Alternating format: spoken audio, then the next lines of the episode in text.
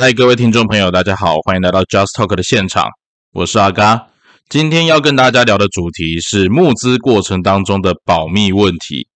只要你曾经是新创事业，你曾经有一些很棒的点子，在创业的过程当中，我们可能都会担心，呃，我们的想法会被资方或者是被你的 VC 给盗走。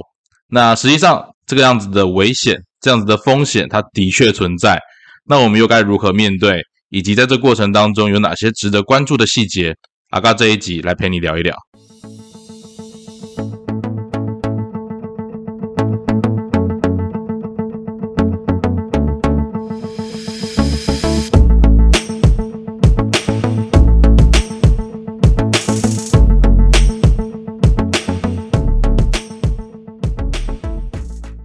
好，各位听众朋友，好久不见。为什么最近的开头总是这句话呢？啊，因为最近真的是比较忙一点了哈。那在开场之前，先跟大家说明一下，因为阿嘎今天录音的时候，外面正在下着滂沱大雨。那我看到极多的闪电围绕在我身边，那应该不是因为我做太多的缺德事了哈。反正就是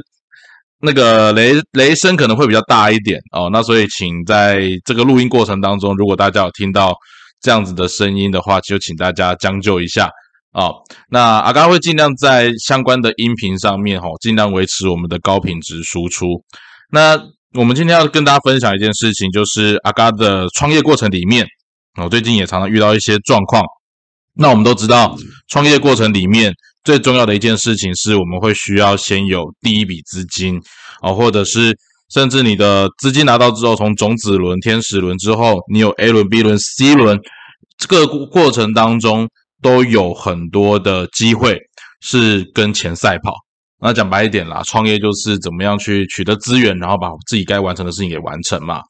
那其实，在整个过程当中，我觉得最关键的就是在前面的天使轮或种子轮的部分。这个时候，可能我们很多团队甚至是只有构想，那还没有相关的产品出来，或者是自己的产品还在一个 prototype 一个比较原型的阶段，那我们就会需要去呃有更多的资源，让其他的呃投资者愿意来投入我们的项目。所以这过程里面，我们会跟人家去分享我们的一些呃那个创意啊想法，可是。大家也会在这过程里面有一个疑问，或者说心中会有一个担心，就是我分享的这些想法之后，这些 VC 或者是这一些投资者，他们本身是不是比我们会更有能力、更有资源来去复制或者实践我们所说的商模啊？因为其实这过程里面很关键的一件事情是，资本市场当中有钱能使鬼推磨，这件事情是不折不扣的一个现实。所以，像阿嘎在跟团队伙伴讨论我们的商模、讨论我们的营运模式的时候，我们的伙伴里面其实也蛮担心的，是说，哎，那我们今天要去募资的对象里面，他了解到我们这样的做法，会不会有可能会直接把我们的想法给抄走？哦，那其实，呃，在国外，哦，阿嘎之前创业的经验当中，我甚至我创业的项目跟别人有高度的。模式上面是有高度的重叠性的，只是在关键的核心技术上面跟别人有所不同。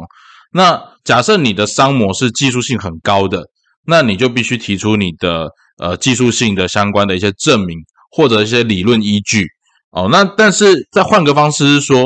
其实我们在在想出自己的商模的时候，都会觉得哇，这个想法真的是 brilliant，非常聪明，或者说啊，这个想法真的一定可以成功。这是我们所谓创业过程当中的乐观，那这个乐观的确很多时候会被过度的评估，就是说过度过度乐观这样事情会发生。那当然，我们的想法可能人家觉得很棒，觉得很好，可是这个过程当中也不见得别人一定会立刻做哦。这是第一件事情我们要去了解的，就是我们在评估自己的商模过程当中有没有可能过度乐观。那甚至是我们去募资的对象里面，很多人他可能比我们有更多的资本市场经验，或者是他有更多的技术资源在手上。那有没有可能透过我们的募资内容当中去强化他们既有的产品，或者是他发现了一些他们可接入的机会？那他必须说，在这个过程里面，这些事情都无法被避免掉。哦，这些事情都无法被避免掉。阿刚之前看过一则新闻，就是大家会发现，我们从群众募资这件事情来说就好，在美国的 Kickstarter 上面有很多群众募资的项目或群众募资的想法，这些想法、这些项目，它可能在上线一个礼拜之内非常的火红，但是可能在一个礼拜之后，你在大陆的相关网页或相关的商城上面都可以看到类似的 idea 或类似的产品已经出现在他们的。呃，比如说像是一些购物平台啊，哦，或者是募资平台上面就看得到了。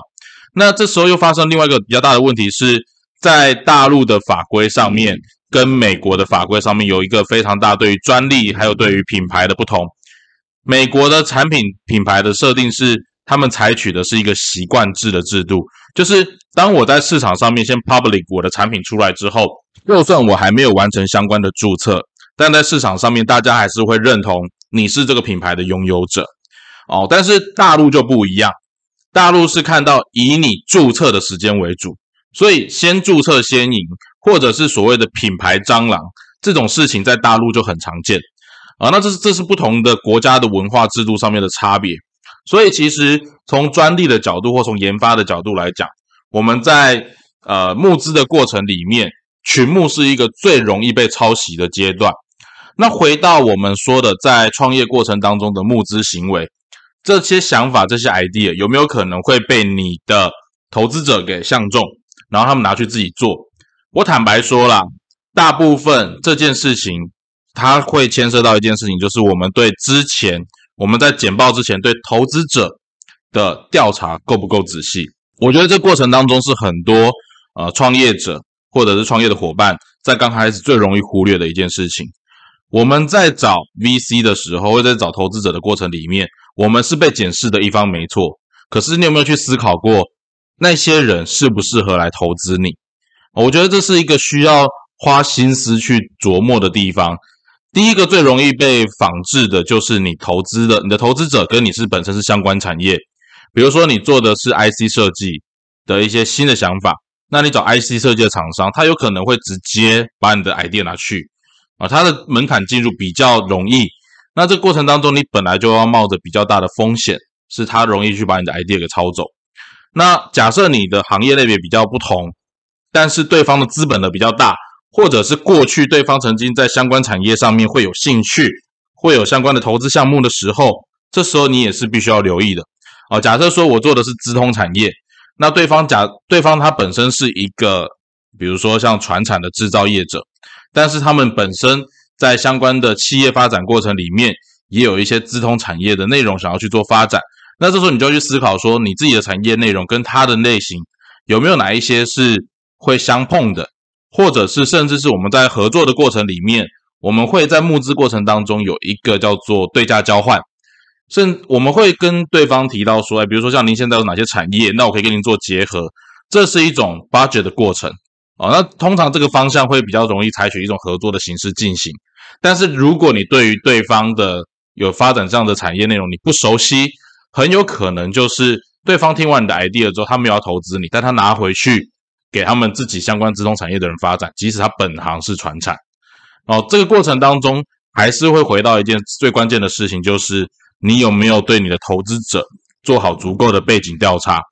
那大家都知道一个现实。在资本市场里面，资讯不对等是一个必然的结果。消费者跟生产者之间的资讯不对等也是常见的事情。我们常开玩笑，如果没有这些资讯不对等，中间的业务哪里有获利的空间？哦，所以